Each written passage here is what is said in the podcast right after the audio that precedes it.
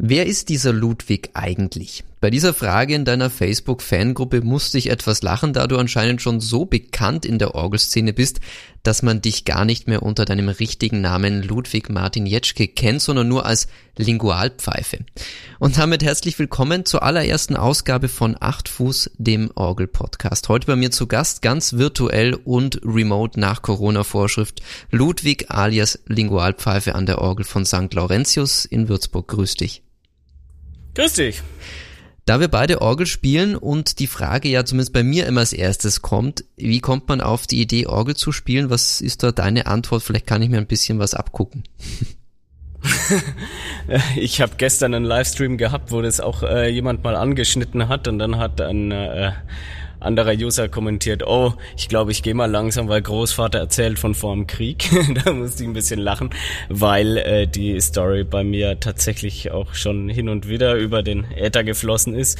Ja, wie kam ich drauf? Ähm, ein Stück weit kam tatsächlich die Orgel zu mir, weil im richtigen Moment eine liebe Frau aus der Gemeinde mich Klavier spielen hören hat und ähm, einfach gesagt hat, boah, das ist so toll, das könnte man doch im Gottesdienst gebrauchen. Und die ist zum Pfarrer gegangen und hat gesagt, hey, der muss an die Orgel. Und ähm, das war tatsächlich der Schritt, wie mir die Orgel durch eine Frau vermittelt mal entgegengekommen ist und ich dann auch tatsächlich für mich erstmal überlegt hat, ob das tatsächlich auch für mich in Frage kommt und auch eben so diese diese in Anführungszeichen heilige Aura der Orgel mal ein bisschen genommen hat, weil ich war zwar über lange Zeit im Gottesdienst und natürlich also wurde da auch Orgel gespielt und ich habe viel ministriert und sowas, aber für mich war die Orgel immer so weit weg, dass ich das Gefühl hatte, also ich komme da eh nie hin und das hat sich da geändert.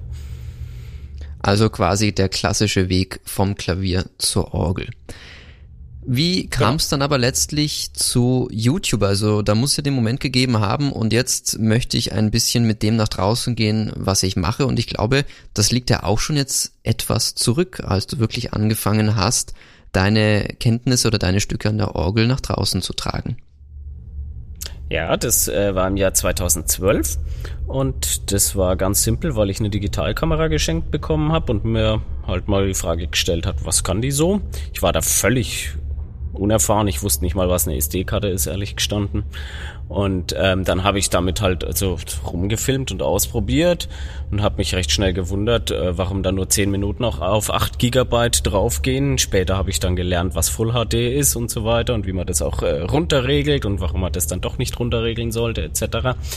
Und äh, da in diesem Zusammenhang, wir waren zum Beispiel auf Abifahrt in Kroatien, da habe ich mega viel gefilmt und äh, kurz drauf habe ich mich äh, dann äh, auch mal an die Orgel gesetzt und wollte eigentlich mehr schauen, okay, ob es einigermaßen erträglich ist. Nichts ahnend, dass dann die Qualität, vor allem Audioqualität, dermaßen gut war, dass ich mir dachte, boah, das könnte man öfter machen. Und dann, wenn man was aufgenommen hat und das auch ganz okay oder ganz schön war, ähm, mir hat's dann schon auch angefangen, Spaß zu machen, das dann einfach mal auch öffentlich zu teilen und eben auf YouTube hochzuladen. Den Kanal hatte ich schon vier Jahre, aber relativ brachliegend, ohne irgendwie großen Content. Und so bin ich da eigentlich reingeschlittert. Also ich habe das jetzt nie aktiv beschlossen, dass ich äh, das machen will und es wurde halt immer mehr und plötzlich habe ich auch Reichweite gehabt.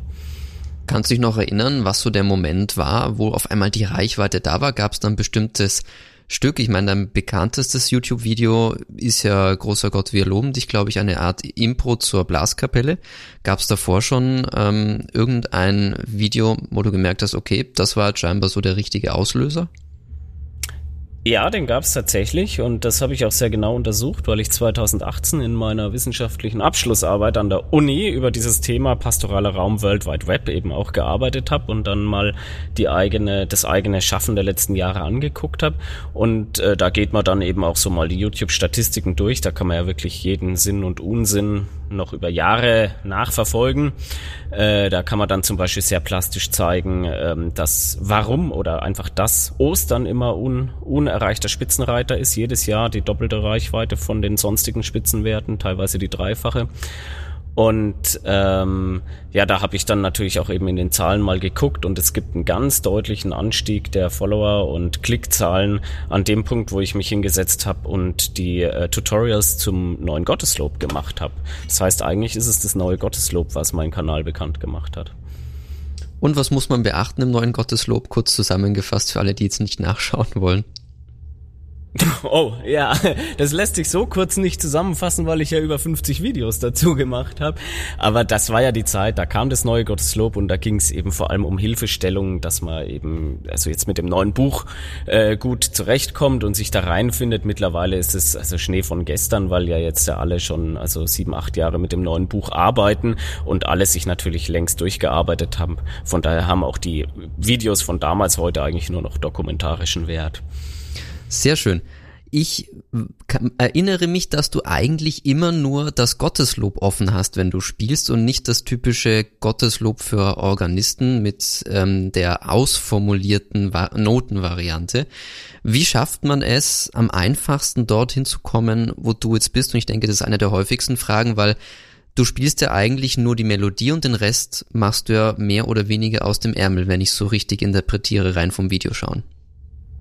Ja, also man muss dazu sagen, also ich hatte da ja einen sehr intuitiven Zugang auch als Kind. Bei mir ist ja quasi zweimal ein Unfall passiert, dass meine Eltern äh, vor vollendeten Tatsachen standen. Insofern, dass ich erstmal so zwei Jahre auf dem Klavier rumgeklimpert habe und halt geguckt habe, oh, das klingt gut und das klingt nicht gut. Und so habe ich mir so meine Harmonien zusammengebastelt ein bisschen. Und ähm, dann standen meine Eltern sozusagen vor dem in Anführungszeichen Problem. Huch, unser Kind spielt Klavier, warum?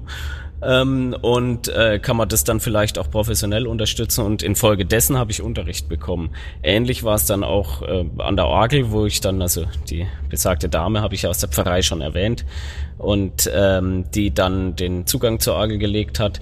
Ähm, dann habe ich auch erstmal Übergelegenheiten bekommen und dann hieß es plötzlich hoch, unser Kind spielt Orgel. Vielleicht wäre es auch da mal sinnvoll, Unterricht äh, zu nehmen.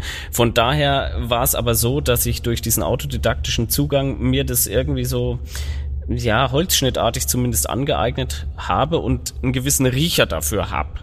Und das ist so ein bisschen schwierig an der Stelle, weil da gibt's eben zwei Typen an Musikern. Die eine haben ihn und die anderen haben ihn nicht oder weniger ausgeprägt ich habe das Glück, dass ich ihn habe und ähm, habe halt das Pech, dass ich mir relativ schwer tue, nach Noten zu üben, während andere die äh, dann relativ straight runterarbeiten können. Das heißt also, insofern herrscht dann am Ende Gleichstand von dem, äh, wie es anderen geht.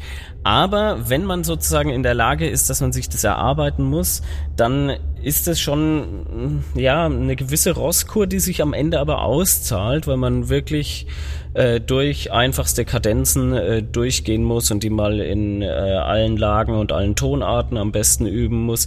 Kleine Sequenzen, ähm, die berühmte Quintfallsequenz, tonale Quintfallsequenz und ähnliches, so dass man also zunehmend Griffmuster in den Fingern hat. Und dann muss man sich eben hinsetzen und kann eben anhand dessen, wenn man dann auch Haupt- und Nebenstufen solche Dinge mal musiktheoretisch erschlossen hat, ähm, kann man dann, und das ist das Schwierige beim Harmonisieren, wenn man sich's überlegen muss, von der Melodie her überlegen, was passt. Und zwar ganz banal nach dem Ausschlussprinzip sozusagen. Ich habe Melodieton F und welche Dur-Akkorde haben ein F in sich. Dann merkt man, C hat keinen, D hat D-Moll hätte einen zum Beispiel, E-Moll hat keinen, F-Dur hat einen, G hat nix, A hat nix, B-Dur hat ein F drin und dann kann man sozusagen sich rantasten und gucken, okay, klingt der, klingt der oder klingt der und so nach und nach ein Gespür dafür kriegen. Ansonsten, was ich unbedingt empfehlen würde, wenn man, wenn es dann, wenn man da Grundkenntnisse hat äh, und dann das Ganze noch feiner und eleganter machen möchte, dann würde ich unbedingt empfehlen, die, was sind es, 386 äh, Bach-Choräle, die es ja auch in, äh, in der Buchedition gibt, die man kaufen kann. Da wurden einfach aus allen Bach-Kantaten, Motetten und Oratorien, was es so gibt, alle Choräle eben einfach alphabetisch durchsortiert und äh, gebündelt und dieses Buch kaufen und äh, ganz einfach so viele Bachchoräle durchspielen, wie es nur irgendwie geht, weil irgendwann hat man auch da ein Gespür dafür und sozusagen die Griffmuster in der Hand, wie es Bach gemacht hat. Und der war ja schon, ich glaube, das kann man schon so sagen, der war ja da wirklich der Champion in der Harmonisation. Also wenn man es von dem nicht lernt, von wem sonst? Danke für die tolle Zusammenfassung. Ich denke, da unterscheiden wir uns grundlegend. Ich bin tatsächlich bisher ein 100% Notenspieler und tu mir wahnsinnig schwer, in deine Richtung zu kommen. Du hast es aber gerade schon schön erwähnt, Bach als quasi Vorlage Koryphäe, ähnlich zum äh, ja. Latein des Cicero, wenn man es so vergleichen möchte. Gibt es aber, wenn du sagst, du tust dir sehr schwer mit Noten, ein, ein Stück, was du gerne mal spielen wollen würdest, aber was dir noch nicht von der Hand geht? Ähm, ja, das wäre die große Vian-Toccata zum Beispiel, die wird mich reizen. Oder auch eines meiner Lieblingsstücke von Longlais, äh, Incantation pour un äh, jour sans, nee, wie rum? Äh, jour sans, so rum, ja. Äh, also Lumen Christi Deo Gratias, dieses ja, also Musik gewordene, diese Musik gewordene Osterliturgie, ähm, äh, das wären so Stücke, die mich mal zum Üben reizen würden, äh, die ich mit dem nötigen Biss wohl auch schaffen würde, aber mh, mm, mir hat's der Alltag bislang jedenfalls noch nicht ermöglicht, dass ich da mal wirklich dahinter gekommen wäre. Wie sieht denn dein Alltag derzeit so aus? Du hast gesagt, du studierst noch. Ähm, was genau mhm. machst mhm. du und gibt's da schon jetzt so ein erstes Ziel vor Augen? Ja, ganz klar, weil ich äh, am Ende meines Studiums bin. Ich bin gerade diese Tage noch mit meiner aller, allerletzten Hausarbeit an der Uni beschäftigt. Masterarbeit selbst ist auch schon abgegeben. Ich habe noch eine, also ein Aufbaustudium, theologische Studien äh, auf das äh, äh Studium des Gymnasiallehramts eben drauf gemacht. Und ansonsten geht's für mich jetzt in zehn Tagen ins Referendariat und ich bin dann im bayerischen Schuldienst. Und welche Fächer hast du dann letztlich? Äh, Deutsch und Religion. Also ich mache gar nichts mit Musik, ja. Okay, aber ist es für dich dann nicht irgendwie schade, dass Musik dann immer nebenbei bleibt? Also gab es nicht die Überlegung, Musik wirklich hauptehrenamtlich zu machen? Äh, nur ich habe ja also auch ein Vordiplom in Kirchenmusik B, also ich habe quasi ein exakt halbes Kirchenmusikstudium hinter mich gebracht und musste dann aber aufhören wegen der Sehenscheidenentzündung. Und ähm, dann äh, stand ich vor dem Problem, was ich dann eben machen äh, möchte und äh, hatte aber kein Abitur. Also musste ich erstmal das Abitur nachholen und war dann vier Jahre eben, dazu bin ich nach Bamberg eben gegangen, am äh, spätberufenen Gymnasium und Kolleg Theresianum, so heißt das Ding, und habe dann eben die allgemeine Hochschulreife erworben. Und bis dahin, da war ich dann 24, hatte ich schon so viel Musik in meinem Leben gemacht und auch im so, sagen wir mal, semi-professionellen Bereich, dass es mich irgendwie nicht gereizt hätte, jetzt sozusagen nochmal auf der Lehramtsschiene in die Musikrichtung zu gehen, sondern ich wollte meine Qualifikation insgesamt einfach nochmal breiter aufstellen und deswegen habe ich dann vor allem eben auch Germanistik studiert. Und Theologie war eh klar, das war sozusagen die zweite Leidenschaft, die immer im Raum stand.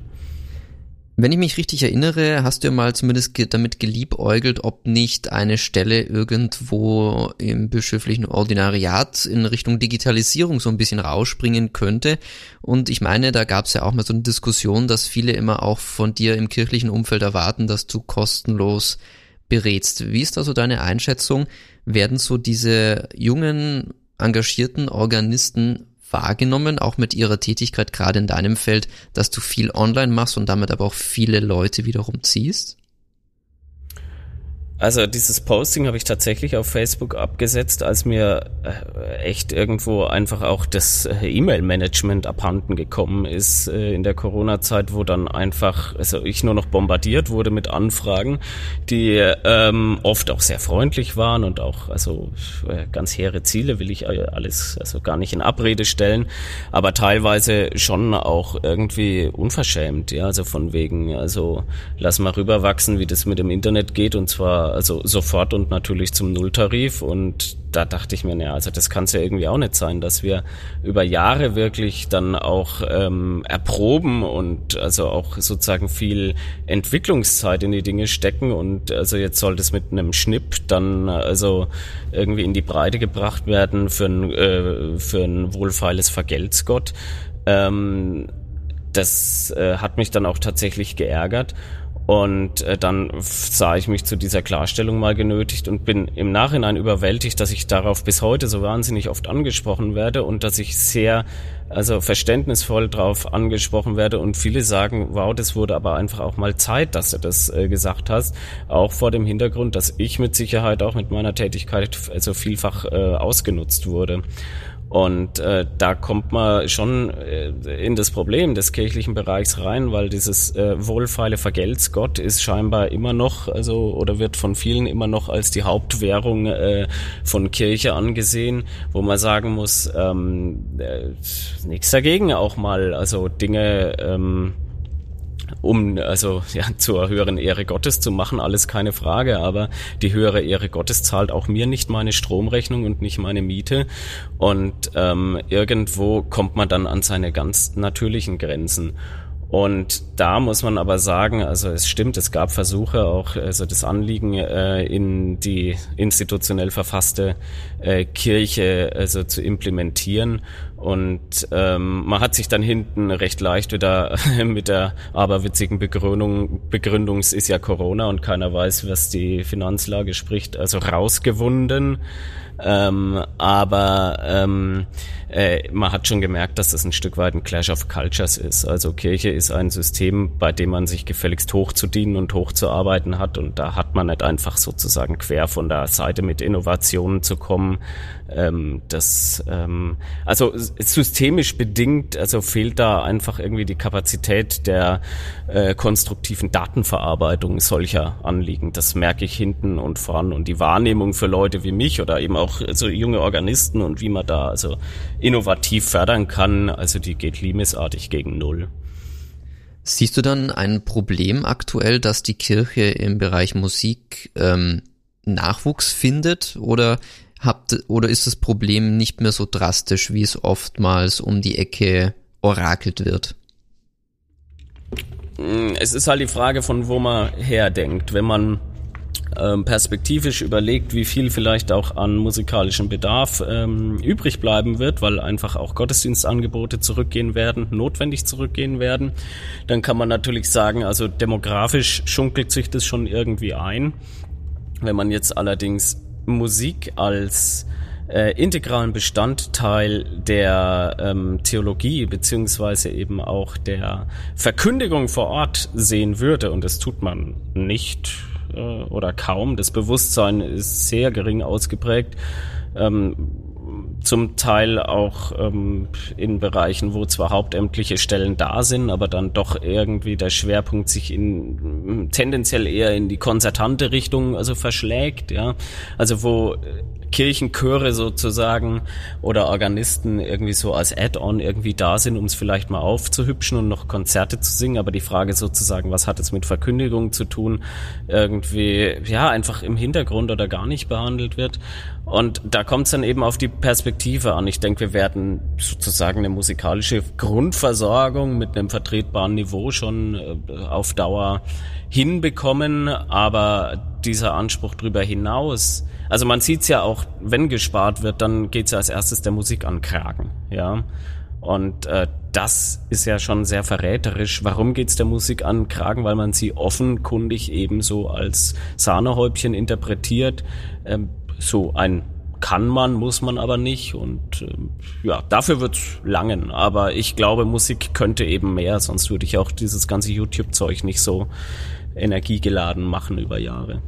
Wo siehst du denn die Musik? Also was wäre für dich denn der Idealzustand im Bereich der liturgischen Begleitung? Wenn ich mir wirklich so die musikalisch ideale Gemeinde vorstellen würde, dann hätte die vor allem eben einen großen aktiven Kirchenchor, sage ich jetzt mal. Äh, egal jetzt welcher, ähm, welcher spezifischer Richtung. Das muss jetzt also nicht nur Schubert-heilig sein, ja. Der aber sozusagen äh, gleichzeitig, also der liturgisch orientiert ist und eben auch dann das, das musikalische Ping-Pong-Spiel eben ähm, mit abdeckt, meinend, dass aus dem Kirchenchor sich dann idealerweise auch etwa Kantorinnen und Kantoren rekrutieren und dass man also liturgiegerecht, also ähm, äh, dass es nicht einfach darum geht, sozusagen, wir haben hier eine Lücke, der typische klassische Zwischengesang und da kommt halt jetzt irgendwas, weil das hat halt irgendwann mal jemand mit dem Chor eingeübt und das hat er gerade auf dem Zettel und äh, so kann das gehen.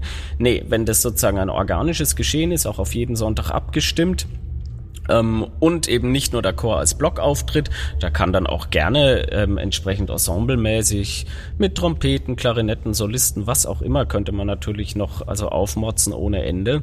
Und wenn das ein vitales Geschehen aus der Herzmitte der Gemeinde wäre, dann könnte man über die Musik mit Sicherheit auch also den Sonntagsgottesdienst zu einem echten Ereignis der Woche machen, wo man sich drauf freut, weil viele beteiligt sind und viele ihre Charismen einbringen und weil es vor allem ästhetisch auch wirklich ein Genuss ist und nicht irgendwie eine von 37 runtergeschrobbten Gottesdiensten, wo ein bockloser Organist halt sein zum 39. Mal dieselbe Improvisation spielt.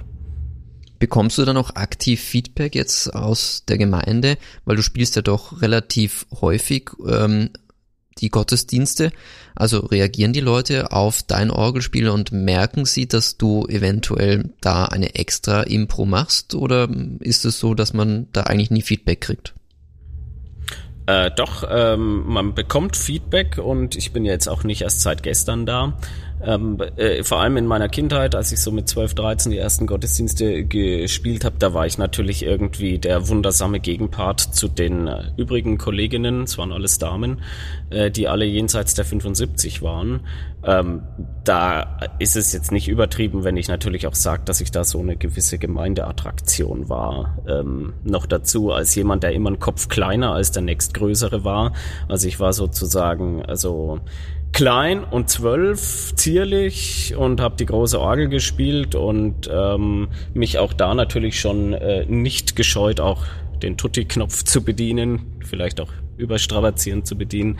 Ähm, und das ist natürlich schon einfach mal optisch und musikalisch natürlich eine Ansage in dem Alter. Ist ja irgendwie klar. Und äh, dann äh, gibt es natürlich auch Äußerungen von wegen, ja, das ist ja ganz anders wie die anderen Kolleginnen naturgemäß irgendwo auch anders. Da lagen ja drei Generationen zum Teil dazwischen. Ähm, und heute ist es so, dass also dass es eine gediegene Selbstverständlichkeit wurde, dass ich da bin. Und ähm, aber was mich wirklich freut, ist, dass ich wirklich eine Gruppe oder andersrum, ich habe das nie erbeten oder ertrotzt, aber eine Gruppe an Leuten bleibt mittlerweile wirklich auch am Ende sitzen und wartet, bis ich fertig gespielt habe und hört sich das Ganze an. Und was mich auch freut, wir haben hier in Heidingsfeld aktuell ist noch der Hendrik, der Daniel und der Sebastian, drei andere, ähm, die auch auf hohem Niveau wirklich Orgel spielen, so dass wir die Gemeinde sehr durchgängig auch mit wechselnden Organisten, die auch verschiedene Stilrichtungen haben, mit qualitativ hochmäßig, äh, hoch, hoch äh, stehender Orgelmusik ähm, ähm, bedienen können und da wirklich eine, ein, ein, ja, einfach was ganz Tolles auch jetzt gewachsen ist, vor allem, weil, weil wir Kollegen uns untereinander auch gut verstehen, uns nicht gegenseitig auch die Butter vom Brot kratzen, äh, sondern das einfach gemeinschaftlich mit einem sehr musikalischen Pfarrer noch dazu, also gestalten und da ist, also das macht einfach unfassbar viel Spaß und das merkt auch die Gemeinde. Gibt es Erfahrungen aus deinen ganzen Jahren, die du Gottesdienste spielst, die dich entweder sehr berührt haben oder die sehr lustig waren zum Beispiel? Hm, ja, die lustigen Dinge. Da muss ich äh, die, die, die lustigen Dinge, die merkt man sich dann irgendwie immer so, so schlecht. Aber Situationskomik gab es noch und noch. Also da hätte ich, das hätte man wirklich aufschreiben können und hätte wirklich gute Unterhaltungsbücher füllen können. Aber die berührenden Dinge sind vielleicht noch ein Ticken spannender. Äh, das sind tatsächlich, also in der Regel, also Gottesdienste, die mit Lebenswendepunkten äh, zu tun haben, also die klassischen Kasualien. Ähm, und mich berührt es wahnsinnig, wenn ich äh, Gottesdienste spiele, wo sozusagen, wo ich gemein, äh, äh, Familien an ihren Lebenswendepunkten regelmäßig ähm, begleite ähm, wo die zum Teil auch dann eben an, also mich auch gezielt anfragen, äh, wo ich äh, die Taufe von Enkeln gespielt habe, die Goldhochzeit, Diamantenhochzeit der Großeltern, vielleicht auch äh, die Hochzeit äh, der Eltern und später dann nochmal die Taufe und dann eben auch, das gehört natürlich dazu, dann auch die Beisetzung, wenn dann einer der, der Partner gestorben ist oder dann auch der andere. Und da dann sozusagen konstant dabei sein zu dürfen und auch zu spüren, äh, dass äh, diese diese Kontinuität auch den Familien was ganz Wertvolles geworden ist, das ist ja, wirklich eine Wucht, die mich also immer wieder beeindruckt und wirklich beschenkt. Aber für sowas braucht man ein paar Jahrzehnte eben, die man schon da ist. Ne? Also ist man als Organist auch irgendwo Lebensbegleiter für manche. Ja, genau. Und da gehe ich dann äh, auch ganz wirklich sehr, sehr gerne mit und freue mich umso mehr, dass ich dann bei diesen Anlässen dann auch wirklich gerne auch danach mit beim Kaffee dabei sein kann und auch mit der Familie feiern kann. Es sind die Ausnahmen, das kann ich an eins, zwei Händen abzählen, ähm, wo sich das eben so ergeben hat, wo es jetzt auch keinen familiären Bezug oder was gäbe. Das wäre nochmal ein eigener äh, Bezug. Ich habe beispielsweise auch die Beisetzung bei meinen Großeltern gespielt. Ähm, da ist es im familiären Kreis nochmal ein bisschen anders, aber ähm, ja, das ist schon was Schönes. Ich habe auf deiner Webseite lingualpfeife.de gesehen, du warst schon an mehreren Orgeln in ganz Deutschland und es kam ja auch eine Frage aus der Community rein, ob es dir wichtig ist, auch an den großen Orgeln, Domorgeln gespielt zu haben oder, weiß nicht, hat man als Organist so einen gewissen Instrumentenfetisch, je größer, desto besser oder wie ist das so bei dir? Da bin ich der klassische Antitypus, das ist mir völlig wurscht. Das muss ich in aller Deutlichkeit so sagen. Ich habe mich, äh, ich weiß ja auch, dass dann teilweise Wallfahrten nach Paris gehen, ja, die dann also von Saint-Sulpice angefangen über die natürlich jetzt gerade nicht Notre Dame und so weiter, wo dann also auch die einschlägigen Leute äh, besucht werden und dann auch sehr systematisch Leute dann deutsche Kathedralen abgrasen. Ähm, ich fand äh, das äh, als Kind natürlich spannend und ähm, klar, wenn man dann zum ersten Mal an einer dreimanualigen, viermanualigen Orgel sitzt, das hinterlässt schon Eindruck, ja. Ähm, aber ähm, ich habe äh, nach diesen Gelegenheiten nie gesucht tatsächlich. Ähm, es gab äh, diese eine Gelegenheit im Kölner Dom tatsächlich.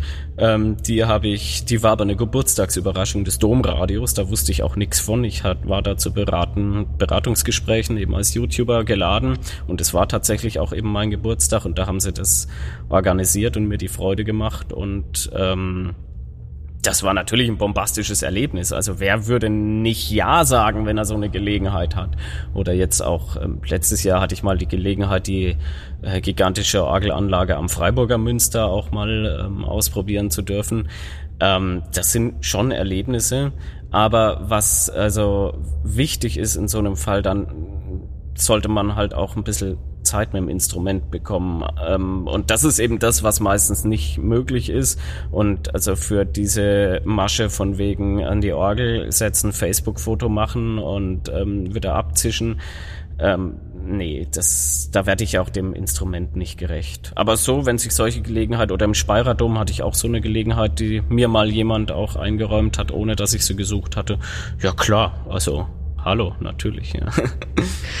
Apropos Instrument. Äh, viele werden sich vielleicht jetzt wundern, wenn sie diesen Podcast hören, warum halt es bei dir so? Warum sitzt du vermutlich auf der Empore? Man hört auch ganz leicht den Blasebalg der Orgel, der ja schon in Betrieb ist. Ja, stimmt. Und ja. das hat ja auch einen Hintergrund. Wir wollen ja nicht nur über dein Leben und Schaffen sprechen, sondern natürlich das Ganze mhm. auch irgendwie klanglich beurteilen können, weil ich denke, der ein oder andere Organist wird zuhören, wird sich denken, na, wie klingt denn jetzt eigentlich die Orgel in St. Laurentius? Und ich glaube, du kennst die inzwischen in- und auswendig. Sie hat auch vor kurzem einen neuen Anstrich erhalten, zumindest rein vom Spieltisch, mhm. wenn ich es richtig in Erinnerung habe. Yeah. Was ist denn, wenn du jetzt mal auf das Instrument schaust, eigentlich so das Besondere oder das Schöne?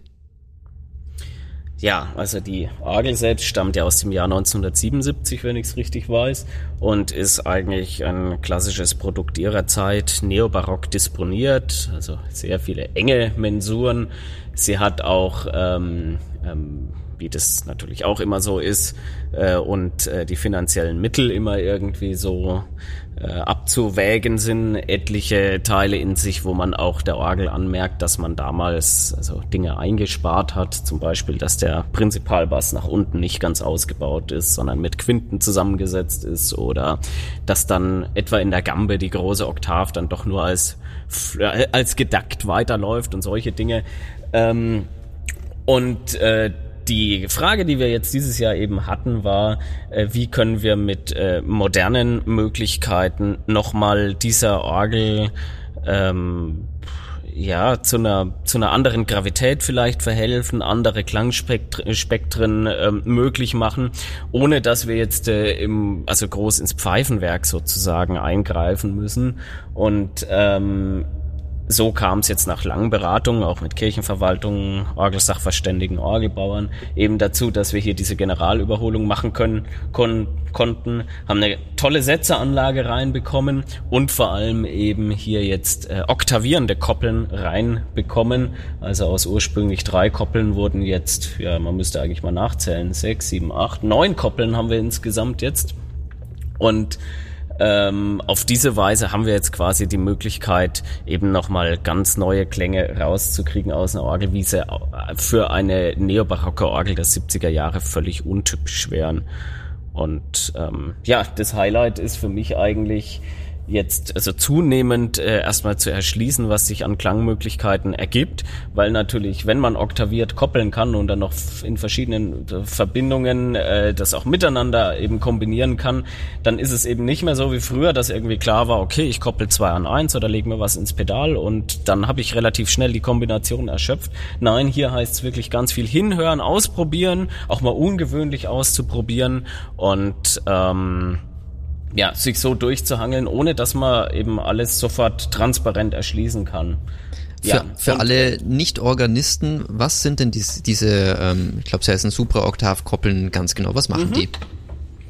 Äh, die bewirken, dass man, äh, wenn ich zum Beispiel ein C1 drücke, ich kann das auch mal hier also vorführen. Wir haben hier jetzt ein C1 und äh, wenn ich äh, die äh, Super-Oktav-Koppel äh, betätige, dann heißt es, dass dieser, dieser Ton eben äh, aufs erste Manual gekoppelt wird, äh, aber eine Oktave höher. Heißt, ich springe aufs erste Manual, wo ich es hingekoppelt habe, und er klingt eine Oktave höher. Ähm, das gleiche geht auch in die andere Richtung. Das wäre dann eben die Subkoppel oder ähm, eben, ja, also 1 an 16 Fuß könnte man jetzt auch sagen, versus 1 an 4 Fuß, dann hätte man eben aus diesem Ton ähm, oder von dieser Taste wird dann die Taste eine Oktav tiefer angesteuert. Und das Schöne ist, ich kann diese Dinge eben kombinieren. Ich kann es normal runterkoppeln, kann es nach unten koppeln, also eine Oktav tiefer koppeln, eine Oktav höher koppeln und dann wird allein durch diesen technischen Kniff aus dem das hier. Und so ist natürlich klar, ich mache gerade mal einen Schweller auf, ich sehe gerade, dass der zu ist. So ist natürlich klar, äh, für einen Ton mag das jetzt relativ witzlos daherkommen. Wenn das aber mit einem ganzen Akkord passiert, wird eben aus so einem C-Dur-Akkord, der hier, ähm, entsteht dann eben das hier. Einfach nur eben mit diesem Trick, den der Computer sozusagen macht, den wir dazu eingebaut haben. Das war jetzt noch ein recht leises Register. Ich kann auch mal den Unterschied an der spanischen Trompete zeigen. Dann wird aus diesem Klang hier eben mit der Sub-Koppel das und mit der Superkoppel das.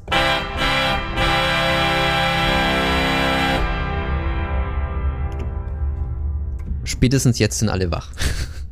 Ja, unbedingt.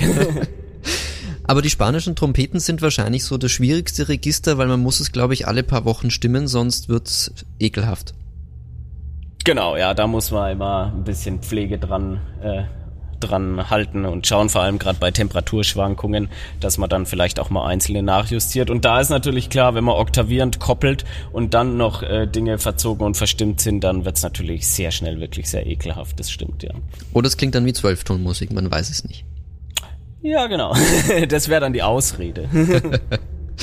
Sehr schön. Ähm, es gibt ja auch jetzt die ganz andere Welt, also ich weiß es nicht genau, ob eure Orgel elektrisch, mechanisch oder pneumatisch ist. Aber neben dieser typischen Kirchenorgel-Pfeifenwelt gibt es ja auch die komplett digitale. Ist das für dich eine Alternative oder bist du ein strikter Verfechter von, nein, es sollte eine Pfeife sein, wo der Ton am Ende rauskommt? Hm. Das ist so eine Glaubensfrage, ja. Also ich finde es unmöglich, wirklich, also absolut unmöglich, dass so ein Elektrophon, wenn man so bezeichnen will, im Petersdom eingesetzt wird zu den Papstmessen. Da muss ich wirklich sagen, also Schande über die, die das so durchgesetzt haben. Das finde ich skandalös. Aber rein ähm, akustisch ist ja der Petersdom auch nicht sehr dankbar. Das mag sein, aber wir haben alle möglichen technischen Finessen mittlerweile, also die, die, die aufgefahren werden können. Und es kann ja auch jetzt nur wirklich niemand erzählen, dass so ein Projekt im Petersdom nicht finanzierbar wäre. Ähm, da, da wäre einfach die gebotene Kraftanstrengung nötig, das mal ordentlich aufzusetzen. Und dann wäre dieses Problem, bin ich ganz fest überzeugt, absolut lösbar. Und da geht's einfach um mehr. Also Orgel ist ja auch ein Kulturgut und ein also Wel Welterbe und ähm, was soll das? Ähm, also dann dann kann es nicht sein, dass wir an einer der wichtigsten Kirchen der Christenheit also mit einer digitalen Behelfskrücke also hantieren. Was anderes, um halt die Frage auch mal differenziert aufzugreifen, ähm, dass man natürlich also sicherlich damit große Freude haben kann, wenn man also sowas daheim hat und meinetwegen mit entsprechender Software auch sich alle möglichen gesampelten Klänge ähm, her, äh, herholen kann aufs Instrument. Das wäre mein persönlicher großer Traum, wenn ich irgendwann mal in diesem Leben hoffentlich noch unter die Riege der Verdienenden gehen werde. Also sowas auch eine digitale Übegelegenheit daheim zu haben. Ähm, das ist wirklich was, äh, was ich mir also auch wünschen würde. Ähm, und dass kleine Kapellen oder Werktagskapellen, Kryptas, was auch immer, ähm, da wäre ich jetzt nicht der Verfechter, der sagt, da muss jetzt um jeden Preis irgendwie eine Pfeifenorgel drin stehen, aber jetzt eine einigermaßen anständige ähm, Kirche, also, also hier wäre ich, glaube ich, echt unglücklich, wenn ich jetzt nur so digital hantieren könnte. Wenn dann noch andere Punkte, bitte. Also es gibt auch Situationen, wo Gemeinden wirklich im Rücken zur Wand stehen, finanziell und ihnen sozusagen die Orgel schon irgendwie halb einfällt und wegfault oder sowas und dann kann man das nicht mehr stemmen und äh, schafft sich dann sowas, das ist in Dorfkirchen zum Teil, ähm, schafft sich dann was Digitales an, weil man sozusagen den Sanierungsaufwand der Pfeifenorgel nicht mehr ähm, wuchten kann äh, müsste man auch noch mal im Einzelfall gucken, aber dann ist es ja in der Regel so, dass zumindest das Pfeifenwerk unangetastet bleibt und man ja dann auch potenziell die Gelegenheit hätte, äh, zu günstigerem Zeitraum dann auch also da wieder aktiv zu werden. Das mag vielleicht dann auch nochmal differenzierter sein. Also Hauptwerk ist zum Beispiel für dich jetzt kein No-Go, sondern tatsächlich auch was Notwendiges, wenn man wirklich zu Hause gut üben möchte. Ja, es ist, also das ist doch eine Errungenschaft. Also auch allein die, ähm, äh, wer hat denn Bock, äh, wie jetzt in, in meinem Fall hier in St. Lorenzus hat es im Winter acht Grad in der Kirche ähm, wer möchte denn da ausgedehnt üben? Ja, und dann nutzt natürlich der schönste Hühnergrill und was man sich da noch alles dahin drapieren kann, irgendwann nichts mehr, irgendwann ist man einfach durchgefroren. Und ähm, oder einfach auch mal irgendwie zwischen Tür und Angel was ausprobieren oder einfach mal zur Freude gerade auch mit Kopfhörern vielleicht mal abends noch spielen zu können, wenn, wenn, wenn die Nachbarschaft das schon nicht mehr mitbekommen will. Das ist doch eine äh, saubere Sache. Wer, wer kann denn da ernsthaft dagegen sein? Wie verhält man sich konkret im Winter, wenn einem die Hände wegfrieren während des Gottesdienstes? Ja, Hände reiben, Hände reiben, Hände reiben. Also das ist man kann sich vielleicht noch stulpen oder ähnliches, oder es gibt ja so Fingerlinge spielen manche, ähm, aber am bewährtesten bleibt tatsächlich einfach noch die Hände zu reiben. Ja. Okay. Also ich habe jetzt keinen Pro-Tipp, wie man das irgendwie völlig umgehen könnte. Verstehe, also die Handschuhe für Organisten sind noch nicht erfunden, hauteng anliegend. Ja, wir durften ja jetzt ja auch mal ein bisschen mit Latex-Handschuhen spielen. Ähm, ich bin froh, dass äh, zumindest dieser Teil erstmal wieder vorbei ist. Ihr musstet wirklich mit Latex-Handschuhen spielen? Ist ernsthaft? Ja, das war eine Corona-bedingte Anordnung des Bistums tatsächlich. Äh, das, da ging es aber tatsächlich hier um die Zeit, da hatten wir sehr viel Gottesdienste und sehr viel Wechsel unter den Organisten. Und äh, da war dann, nun, das waren die ersten Wochen, wo, ähm, wo alles erstmal noch, also in aller Vorsicht ausgetestet wurde. Und hier hat sich das dann, also ich glaube, die Verordnung ist immer noch in Kraft, aber hier hat sich das ganz einfach dadurch erübrigt, dass wir wieder zum normalen Fahrplan übergegangen sind. Und dann sowieso nur ein Gottesdienst pro Woche in der Kirche ist und dann stellt sich die Frage gar nicht mehr, dass ein Kollege jetzt zum Gottesdienst kommt. Aber kann Oder man mit zum nächsten Gottesdienst, ja. Aber kann man mit Latex-Handschuhen eigentlich wirklich spielen? Also ich stelle mir das eigentlich fast unmöglich vor. Ja, ich habe ja deswegen ja auch bewusst äh, äh, Videos äh, online gestellt, wo ich mit Handschuhen spiele. Und ähm, es geht und äh, was erstaunlich ist, es geht am allerbesten, äh, wenn man Krach macht. Und also eine Toccata ist kein Problem mit Latex-Handschuhen. Also jetzt bitte keine nach Noten, ne? Also da, da, das wollte ich jetzt nicht ausprobieren, aber so improvisiertes Ding irgendwie rausschießen, das geht schon. Während was völlig unsäglich ist und unfassbar anstrengend ist so eine Kommunionmeditation, das glaubt man gar nicht, weil man ja da, sagen wir mal, sehr viele langsame Bewegungen macht und wenn dann sozusagen jeder Ton- und Fingerwechsel noch durch die Handschuhe mit so einem kommentiert wird, ähm, und dann geht es ja die ganze Zeit, hast du mit jedem Akkord und da wird man dann schon dezent aggressiv innerlich. Das kann ich nicht leugnen. Ja, ja stimmt. Ich meine, je leiser die Register sind, desto eher hört man ja auch das Geklacker der Pedale. Oder ist das bei euch inzwischen auch sehr gedämpft? Äh, nee, das ist tatsächlich so und wir haben hier auch noch das Problem jetzt dadurch, dass die äh, Orgel mit Magneten ausgestattet wurde. Äh, sonst würde das ja mit den Superkoppeln und so weiter gar nicht funktionieren. Ähm, äh, klackern die Magnete eben auch noch. Ich weiß gar nicht, ob man das sogar, wenn ich hier man könnte, ja, wahrscheinlich wird man es nicht hören in der Aufnahme. Aber, ja, ein bisschen ähm, was hört man, ja. Noch mal, da ist äh, schon ordentlich äh, dann noch was äh, hinten dran am Werk und ähm, äh, ja, das fällt natürlich dann umso mehr auf, je leiser man registriert, klar. Und da ist halt vor allem gerade die Kombination, auch eine meiner Lieblingskombinationen hier an der Orgel, Schwebung mit Oberoktav das heißt sozusagen, dass aus ähm, diesen Dingen hier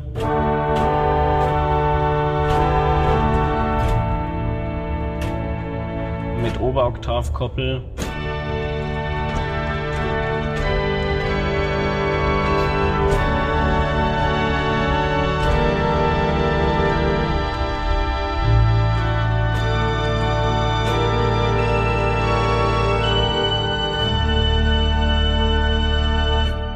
Da ähm, klackert schon ganz gewaltig im Hintergrund, ja. Jetzt hast du mich fast auf Weihnachten eingestimmt. Ah ja, soll ich, also ist kein Problem.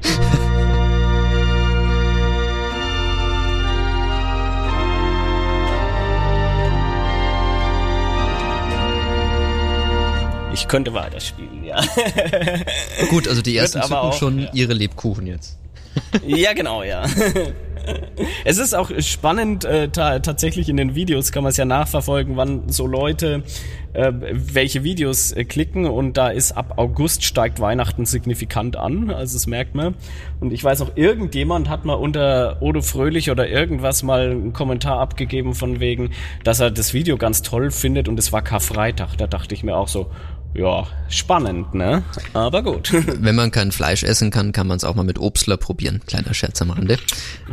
genau, ja. Aber schau, du hast jetzt eine Challenge, jetzt hast du schon mit Latex-Handschuhen gespielt. Im Winter bietet sich's vielleicht mal an, in voller ähm, Nikolaus-Montur zu spielen. Vielleicht ist das dann die nächste Herausforderung.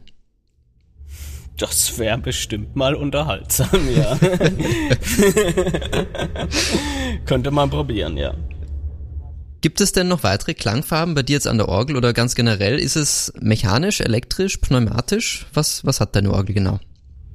Also wir haben zunächst mal äh, eine mechanische Traktur ähm, in den Manualen. Im Pedal hat man die rausgenommen und komplett elektrifiziert.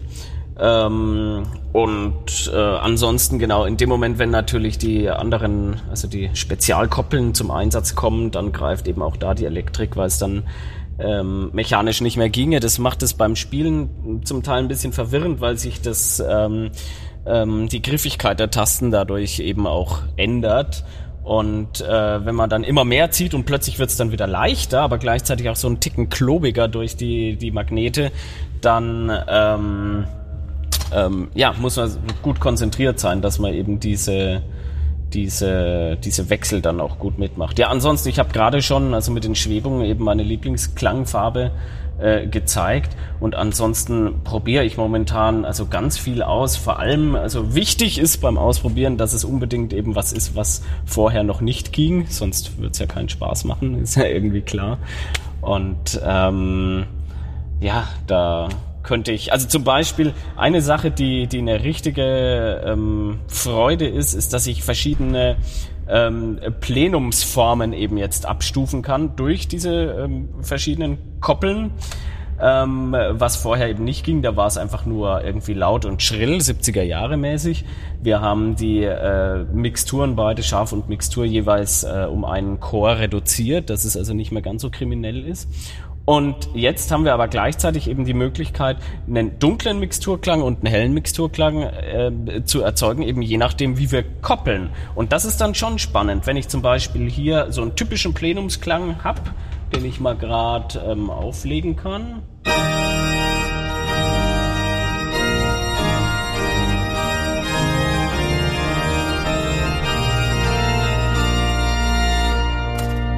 Ähm, das jetzt sozusagen ein sehr helles ähm, äh, Plenum. Und jetzt kann ich durch die Subkoppeln zum Beispiel hergehen und eben auch die, die, das Scharf vierfach zum Beispiel aus dem zweiten Manual nicht eins zu eins nach unten koppeln, sondern in der 16 Fußlage nach unten koppeln und kriegt plötzlich eben ein, ja, fast schon in die romantische Richtung gehendes Plenum, was eben äh, diese Spitzen nicht mehr hat, aber trotzdem eben noch eine Strahlkraft und dann kann man natürlich gravitätischer vorgehen. Das klingt dann zum Beispiel so.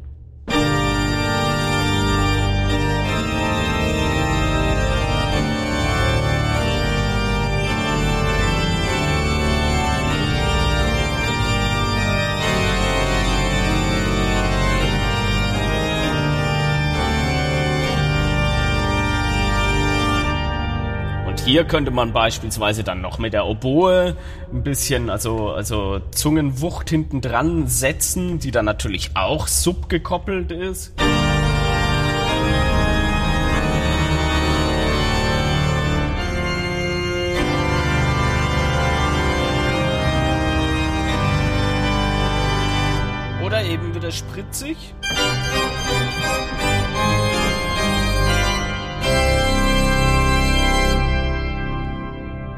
Ja, und da ist es eben nicht äh, unbedingt die einzelne Klangfarbe, die, die den Reiz ausmacht, sondern einfach, dass wir plötzlich diese schöne Vielfalt hier an der Orgel haben. Das klingt wirklich sehr, sehr schön. Ähm, gibt es auch Leute, die, sage ich mal, rein von der Klangfarbe das so ein bisschen einordnen zwischen, das klingt traurig und das klingt irgendwie fröhlich, weil so ist es ja eigentlich von der Orgel gar nicht gemeint, oder? Ähm, ja gut, da habe ich jetzt klischeemäßig vielleicht auch mit Dur und Moll noch ein bisschen also, das Ganze befördert. Aber ähm, ich würde es mal anders sagen, dass gewisse Klangfarben, wie eben jetzt so ein tiefgründiges Plenum, ähm, äh, dann auch mal ja, die, die, dazu neigen oder sowas, also diese einen trüberen Charakter einfach auch zu unterstützen, das kann man, denke ich, schon sagen, ohne dass es jetzt ganz falsch wird. Aber ich würde es niemals verabsolutieren. Habt ihr auch eine Walze an der Orgel oder nur einen Schweller? Äh, ja, wir haben einen zweiten Schwelltritt, der quasi die Walze ist. Es ist keine Walze, wie man sie kennt, zum ja, Walzen halt, so, sondern es ist ein Schwelltritt. Ähm, da muss man sagen, dass das eben, also der Schwelltritt ist einfach praktischer, weil bei der Walze muss man immer nachfassen sozusagen und ähm, äh, kann auch nicht einfach so von 0 auf 100 mal auftreten, äh, aufdrehen, während beim Schwelltritt äh, hat man ja effektiv ja nur einen kleinen Winkel zu überwinden. Und das war sozusagen das Schmankerl, was wir Organisten uns dann noch äh, gewünscht haben äh, am Ende der Orgelrenovierung, dass wir eben einen Walzentritt bekommen den wir auch zu großen Teilen tatsächlich mit den Spenden der Community dann finanziert haben.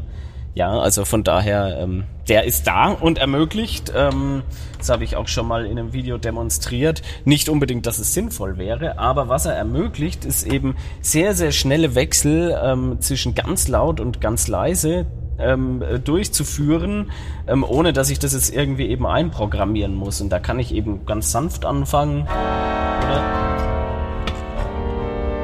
Ich habe jetzt die Walze natürlich angeschaltet. Jetzt könnte ich sie natürlich einfach steigern. Ich bleibe mal auf dem zweiten Manual.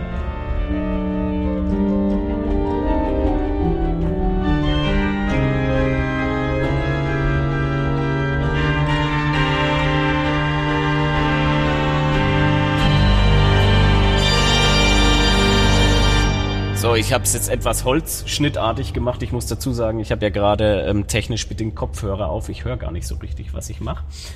Ähm, und jetzt aber den Wechsel eben hin und her.